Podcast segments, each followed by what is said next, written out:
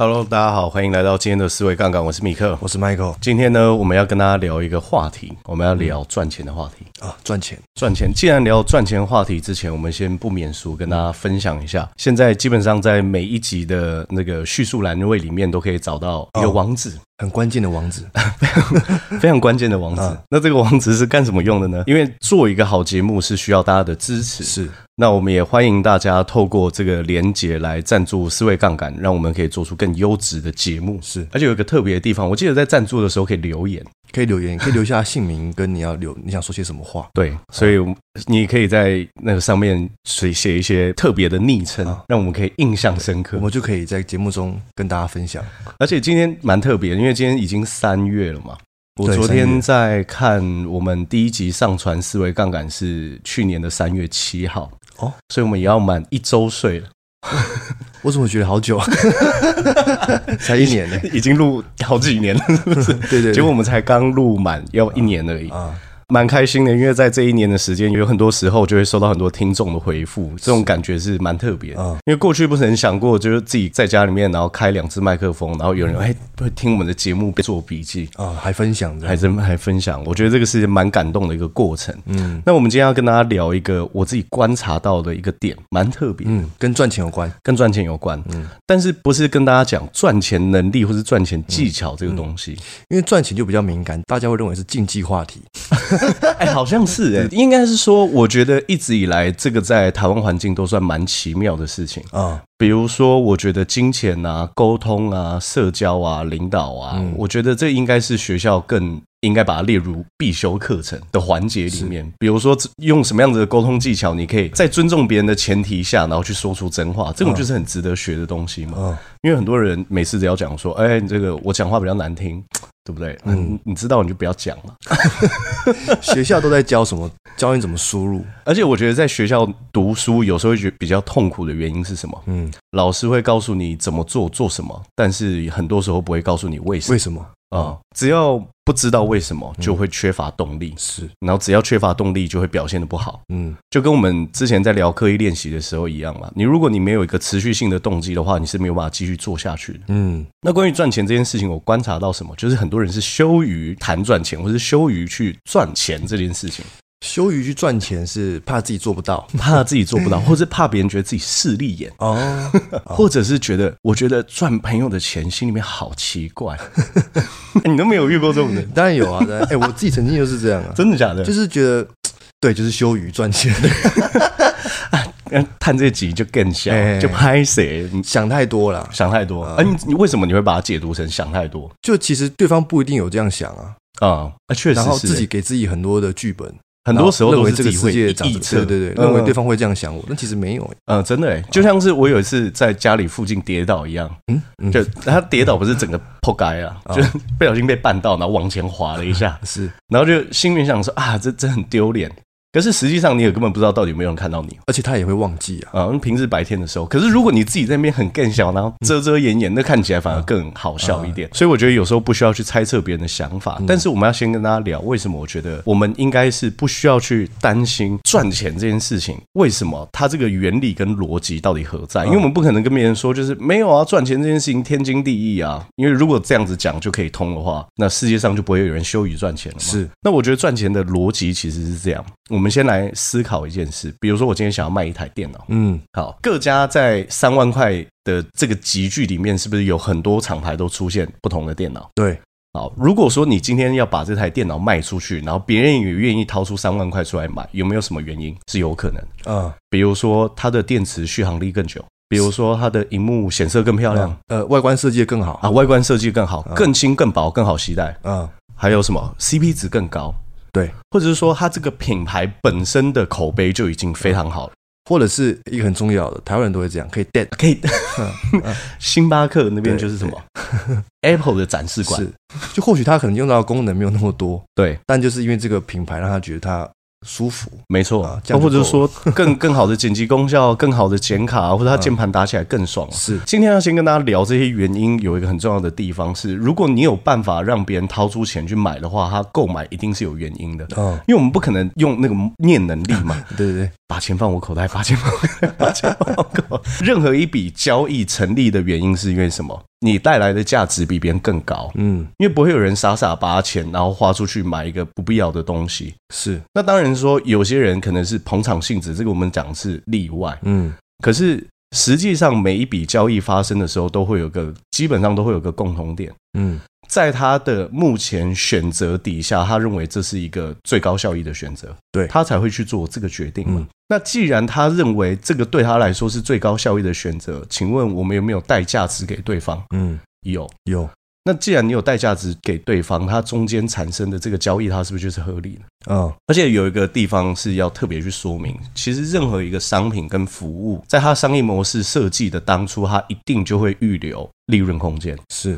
而且这个利润空间一定是预留给，比如说通路或是销售单位，他们一定要做的嘛。我现在没有想到哪一个商品在销售的时候是不需要预留通路利润，嗯，或者是说呃业务奖金空间，这个是不太可能的嘛。对，我常常跟大家讲，seven 一一瓶麦香奶茶进价是假设是。售价十块，它有没有可能进价是十块？不可能，不可能，神经病，对不对？你进价十块，售价十块，谁要帮你卖这个东西？所以任何一个商品，它本身就一定会有预留利润空间。嗯，所以赚到钱，这本来就是一个天经地义吗？天经地义。嗯，我们先来了解钱的本质，借用那个《纳瓦尔宝典》的作者。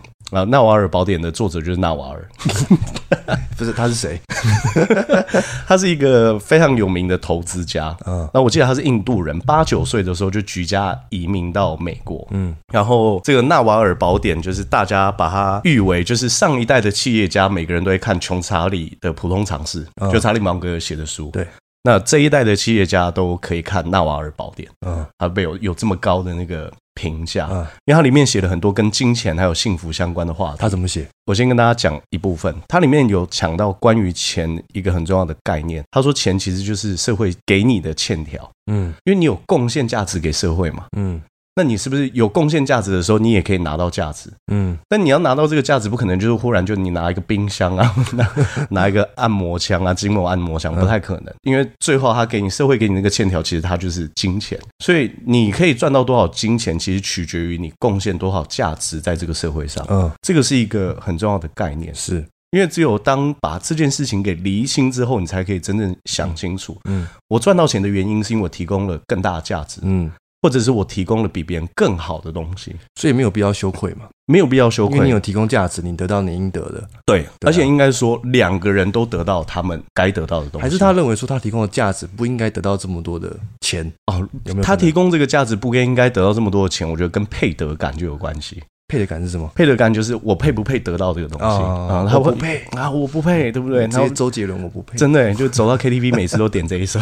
配得感这个我们待会跟他聊，但实际上我觉得钱就是这样。如果你今天没有供给价值给别人，别人怎么可能会塞钱在你的口袋里面？这是不可能。全世界最难做到的一件事情，就是其中一件事，就是平白无故有人把钱塞到你口袋里面去。嗯，因为这个很困难，因为绝大部分人在这个社会上其实都是非常尊重钱的。是，所以我们可以先厘清第一件事情，就是你赚越多钱，代表你给社会提供越大价值。嗯，我们来举例企业家。嗯，好，我们讲郭台铭先生好了。嗯。因为郭台铭先生，我有一年看他股票利息，我记得两年前嘛，我在看《经济日报》，一年股票利息领七十几亿台币，嗯，我有换算过，除以三百六十五天，除以二十四小时，每个小时几十万，嗯，哇，很夸张，时薪几十万。时薪几十万，躺着坐着，对不对？在八仙乐园都有，就无论什么时刻，金钱都不断流入他的生命里面。可是你说为什么他可以有这么大的收入？嗯，请问他是不是在社会上创造了很多就业机会？他是不是帮很多科技大厂去做组装？嗯，他是不是在呃专利研发上面，对于新前沿科技上面，是不是都会有所贡献？嗯。所以就是因为他对社会有贡献出这样子的价值，所以他可以有办法赚到这样的收入。嗯，因为如果你永远都只是把想说，哎，我收入越高，一定要代表我的劳动力是要越高的。哦，很多时候你是你会发现你的赚钱天花板是非常明显，被局限了，被局限。因为你金钱收入的多寡跟你劳动力没有关系。是，是，就像我们讲，刻意练习，你想要练习出成绩，跟时间的长度或许有正相关。但它不是因果关系，专注度嘛？对，不是不是说你花越多时间或是越多劳动力，你就一定可以赚到越多钱。嗯，反而我觉得完全不是这样，嗯，而是你要去看你到底贡献了多少价值才是。那球星呢？球星，球星有贡献价值吗？球星就打打篮球。哎，对，我我后来有真的认真去查哦，嗯，因为我那时候真的很好奇 NBA 的球星平均年薪是多少钱。嗯，我查到了七百万美金，两亿一千万台币，很夸张，很夸张，一个月大概一千七百五十万台币吧，一千七百五，哎，啊，一千七百五除以三十天的话，一天差不多六十万。那球星贡贡献什么价值？他不就答案就给大家看吗？让大家更娱乐啊。这是不是也是一个价值？娱乐也是一种价值。娱乐也是娱乐本身就是一个很大的价值，因为像是我们讲，我之前还有看 Netflix 一个纪录片，有里面有个数据超好玩，它是讲赌博。嗯，你知道人爱赌博到底是多爱吗？因为大家是不是以为说赌博就是为了可以赢到真金白银，所以去赌博？嗯，现在世界上有很多 App 应用程式，嗯，它里面其实全部都是代币，嗯，可是你要用真钱去充值嘛？对，还是有一大堆人玩到不行哎，因为就算他赢钱，他也只是赢。代币而已，他是喜欢在呃输赢之之前的那个感受吗？这种娱乐，人类其实是非常享受不确定性，哦、对不确定性，这种不确定性带给他们很大的刺激跟娱乐。就像很多人投资股票，我看起来都好像不是为了要赚钱的，不确定性就 hold 胜嘛，hold 胜，对不对？今天早上开盘的时候冲一下，收盘的时候冲一下，就娱乐性质很高。但是他们不一定，实际上有很多人如果认真去看他的投资绩效的话，他是不一定花了很多时间投资就是可以赚到钱的，因为绝对不是如此。我记得在台湾有个数据啊，每一天开盘到收盘。散户要输给三大法人一亿多台币，一亿七千多万嘛，嗯，两百多个交易日大概要输四百亿。台湾人很有钱呢，应该说很多人其实都不愿意做好准备再进场，嗯，很多人都还是妄想着什么事情都不做，可以用很低的专注力去获得很高的报酬，嗯，这不太可能。是，所以球星他除了带来给别人娱乐，他还带来什么事情？他可以代言品牌，让品牌销量变得更好。哦，他是不是带价值给品牌商，提高品牌价值？像是很多顶级球星都跟什么艾迪达、Nike 签终终身合约嘛？嗯，原因是什么？因为他一辈子都有办法提升 Nike，或是提升艾迪达。最典型的就是 Jordan 嘛，Jordan 啊，对啊，Jordan 很屌啊。Jordan 那个时候，因为在他们那个年代，其实大部分穿的颜色都很素，嗯，然后 Jordan 第一代是不是红黑配色？被罚钱，一直被罚钱，然后 Nike 一直帮他付罚单，当广告费。对，因为他贡献的价值远远超过那个罚金。嗯，所以其实金钱的收入是来自于你到底能够贡献多少价值。嗯，我觉得要先有这样子的概念之后，你才可以就是挺着胸膛，然后也要把钱赚了。嗯，因为该赚的钱其实你一分都不能少拿。嗯。但是不该赚的钱，你一分都不能多拿。要有这样子的认知跟底气，没有对，要有这样子的认知跟底气。所以，如果你真的会担心说啊，我我我真的啊，好担心赚钱，你应该要先去厘清，你做这件事情到底为社会创造什么样子的价值。嗯，只要厘清这件事情之后，你才会发现，就是啊，我做这件事情不仅不可耻，而且应该要以此为荣。可是价值这种东西，每个人定义不一样。会不会我认为我销售东西是有价值，但你认为没有价值？他认为没有价值，他就不会买了，对对不对？他觉得市场了。对啊，他说：“哎，比如说我说，Michael，你看这个牛肉面真好吃。”然后你就想说：“我不吃牛。”我对啊，我看了一下网络的评价，大家都说他牛肉面三碗里面都会有一碗有头发，我才不要吃，对不对？嗯。别人是有选择的空间的，所以我觉得有一个很重要的心态是什么？就是当你在提出一个资讯分享给别人的时候，嗯，有时候可能是一个商品，你都要清楚知道选择权本来就不在你手上。对。在别人手上，你只是提供选择的机会吗？对，我觉得在做任何一件事情，尤其是你在跟别人分享的时候，我们更像是一个资讯的传递者，嗯，就像一个资讯的中枢一样，嗯，就你传递资讯给别人，到底别人要不要接受，那个其实是别人的决定，嗯。但是你能不能勇敢的去告诉别人说，哎，我观察到，如果你都有这样子的需求的话，我可以提供给你更好的选择，嗯。你有没有这份底气跟信心？其实这个才是你自己的课题，是。而且这个其实是非常非常非常关键。很多人是在传递的过程当中会感到羞愧，对。所以我其实可以用更多例子把。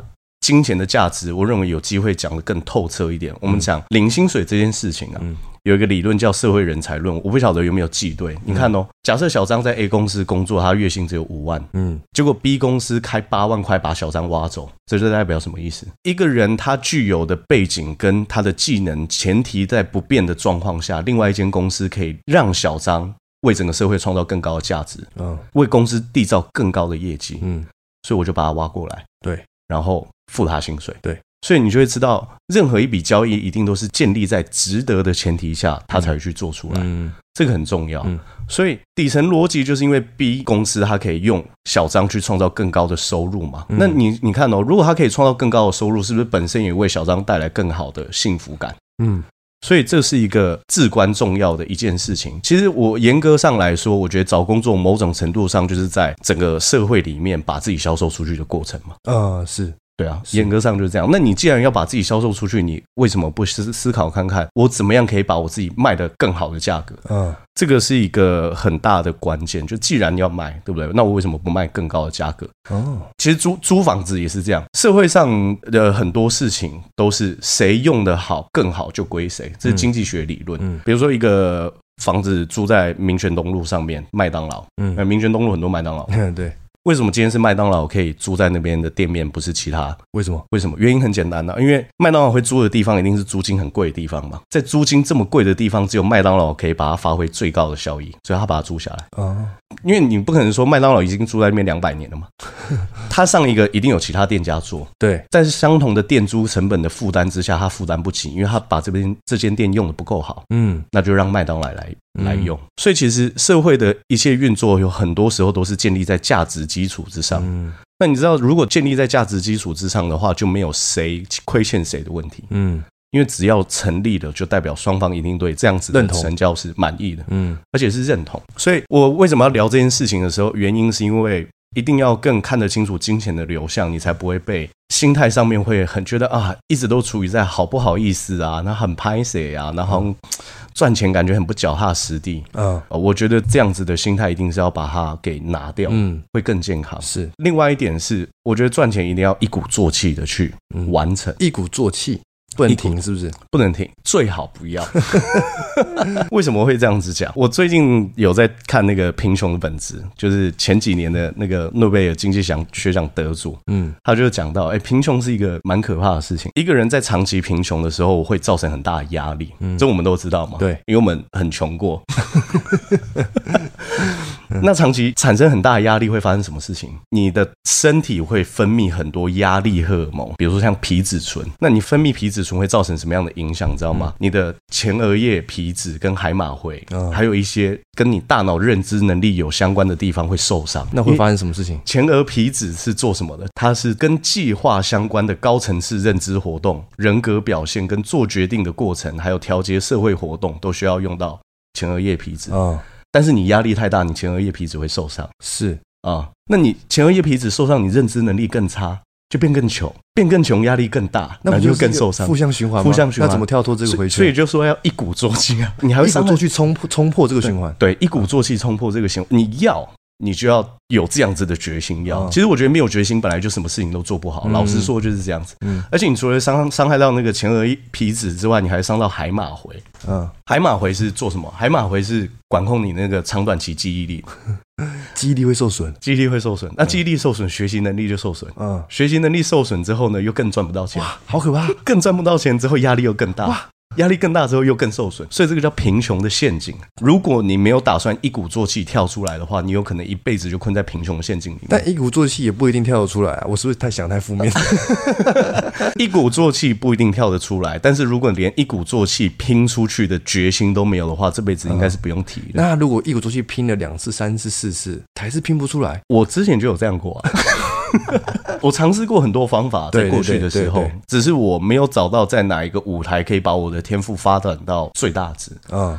那中间就是要不断的学习，而且另外一点，我也是静下心来思考才发现，如果我现在还没有办法得到我满意的收入，有可能有两个原因。嗯，第一个原因是价格跟价值之间永远都可能会出现延迟的状况。什么意思？比如说，这间公司其实我们用算出来，它内部价值其实价值股价应该要在一百块，嗯，但现在才八十块。嗯。因为它中间是没有可能有延迟跟落差，是是，是，是。那有没有可能代表我现在还没有赚到那么多钱，可是我具足了这样子的价值，只是还没有体现？哦，有可能，有可能。股票市场是这样，人才市场一定也是这样嘛？这就是讲定错价的，没错。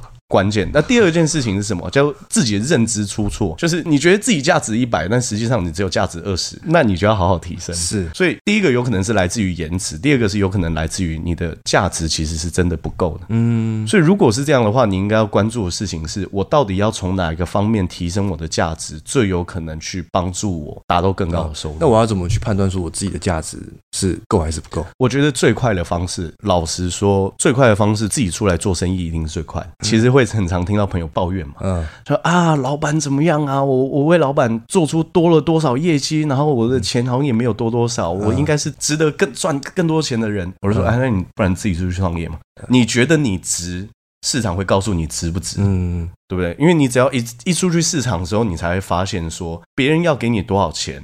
你其实这些都是你自己能力的总和。嗯，如果我原本在公司里面是做网页设计的，那我就觉得说啊，在公司做一个月才四五万，我自己出来做 case 都可以接四五百万的，我不就是躺着？富到流油了吗？但你只有自己出来做的时候，你才会发现，你真的要赚到钱，不止可能要把网页做好，你可能还要跟别人学会怎么样沟通。嗯，你要怎么样告诉别人说你做这个东西值这样子的钱？你要精进的技能是更多、足够多的。所以我觉得要验证自己价值最好的方式，就是要把自己丢到市场里面，直接去跟社会进行合作，然后你要进行贡献价值这件事。所以为什么我现在在回想我们之前自卑与超越是不是有讲到阿德勒说世界。世界上所有失败者的共同特质就是不了解合作，也不知道怎么合作，嗯，不清楚合作的意义是什么。嗯，严格上来说，我认为把自己的价值提升、贡献给别人，嗯，赚到钱这件事情，就是跟社会合作一个很重要的过程。哦，而且大家一定要去了解，做生意赚钱绝对是世界上最大的慈善，也是人类史上最伟大的发明。嗯。因为人还没有学会交易之前，你要拿别人的东西，一定是以物易物。没以物易物已经在交易，以物易物之前用抢的，用占领的，用偷的，用杀的，用杀的，那一定是这样子的，是交易。开始之后，人类开始用这样子的方式去促进合作，而且交易其实本身就是会不断把新的价值创造出来的一个空间，所以不要害怕赚钱，不要害怕做生意，一定要把这样的想法给拿掉。嗯，而且很多人会想什么？他说啊，对不对？如果我今天是自己开店，然后我还收朋友的钱，会不会朋友觉得说我这个人实在是太贪心了，唯利是图，对不对？我开一间牛肉面店，啊，我朋友来，我也不给他打折，这样是不是太卑鄙了？想太多，想太多了，对不对？如果既然有一天你开牛肉面店了？台湾牛肉面这么多，他如果都愿意在你这边花一百八吃一碗，别家牛肉面很多卖两三百的啊。是他不去吃别人那一间，他常常来光顾你这一间，一定是有一些价值在。嗯。你要去清楚了解这件事情，所以不用害怕去说啊，我赚别人的钱或者赚谁的钱，因为你不赚朋友的钱。如果你东西真的做足够好的话，你还是有很多人的钱可以赚，不是吗？然后另外一个真的是别人要与不要，那真的都是别人的决定，跟你本身的关系并不大。而且你看哦，比如说今天 Michael 想要去呃，我们用一个更生活化的比喻好了，你想要透过喝乳清蛋白跟健身帮助你可以去更好的雕塑体态，但我发现你挑的那个牌子 CP 值实在太低了，嗯。如果我不告诉你说有另外一个牌子更好的话，那岂不是不把你当朋友吗？是对不对？因为相同的价格，你明明就可以买到更好的东西，但是我因为担心你的眼光不告诉你，嗯，这反而才是自私的行为。你本来想说啊，我不跟别人分享，是因为我跟别人分享好的东西，这样太自私了。没有，你不跟别人分享好东西才是自私的。你亲眼看我喝劣质的蛋白，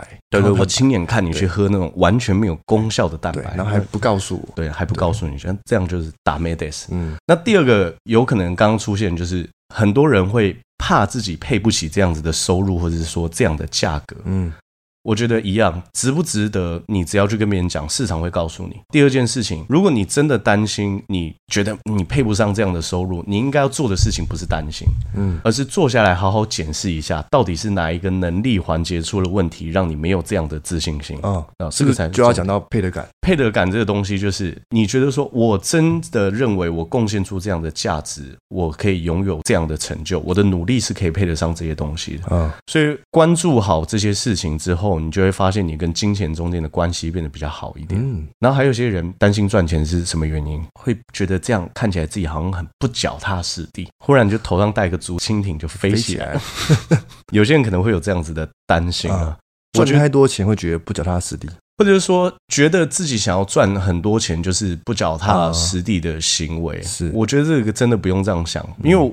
我自己也常看 YouTube，哎，YouTube 很多百万订阅者，他们的收入应该也是都是非常可观的。嗯，跟你说，他们如果没有付出这样的努力，或者是他们没有办法为这么多的观众同时带来欢乐，他们没有办法赚那么多钱吗？啊，没有办法。这还是脚踏实地，是啊，是啊，现在还是老老实实的去做他自己该做的事情。他不是说，哎，大家坐在我我就坐在这，那我的相机一开，你们就要付钱给我，怎么可能？是。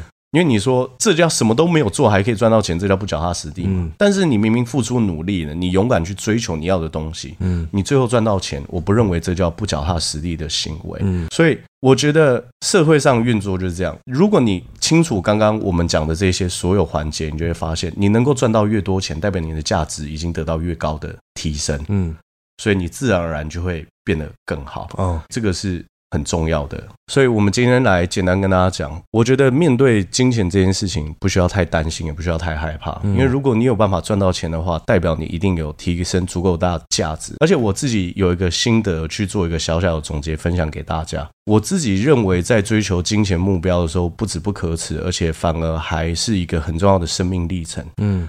因为当你愿意透过你自己的努力去做自我的提升，嗯，愿意透过自己的努力去做更多的贡献，愿意透过自己的坚持去实现自己的目标，嗯，愿过愿意透过时间不断的努力，我觉得最后你赚到的不只是钱，是你站在镜子面前的时候，你会很欣赏自己，嗯，因为今天你所有一切得到的东西，都是你凭着自己的努力、坚持、信念。所得来的，嗯，就不只只是说啊，你只是做了些什么事情，那不对？你就是坐在原地，然后忽然就钱就从天上掉下来砸到你，这个才是不不切实际的想法。